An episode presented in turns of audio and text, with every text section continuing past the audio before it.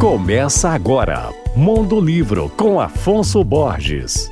Alô, ouvintes leitores da Alvorada FM. Chegou às livrarias o mais novo livro da indiana Rupi Kaur, teve aqui no Brasil esse tempo todo, já umas duas semanas, né? Que se tornou um fenômeno mundial com seus poemas sensíveis e intimistas e suas performances de poesia falada. Ela tem três livros de poemas publicados: Outros Jeitos de Usar a Boca, O que o Sol Faz com as Flores e Meu Corpo, Minha Casa. Juntos, eles venderam mais de 10 milhões de exemplares em todo o mundo. É um fenômeno. A novidade é que seu mais recente livro, intitulado Cura pelas Palavras, não é de poemas, e sim de guiados. Nele, a autora busca ao longo de quatro capítulos feridas, amores, rupturas e curas, levar o leitor a encontrar sua criatividade e superar o medo de se expressar. De acordo com Rupi, a ideia do livro surgiu quando ela estava ministrando oficinas de escrita durante a pandemia através de lives no Instagram. Foi então que ela percebeu que muitos dos seus seguidores não se consideravam criativos. Na obra, além de trazer uma série de exercícios para superar essa questão, a autora também compartilha sua trajetória pessoal e a forma como escrever ajuda a curar os traumas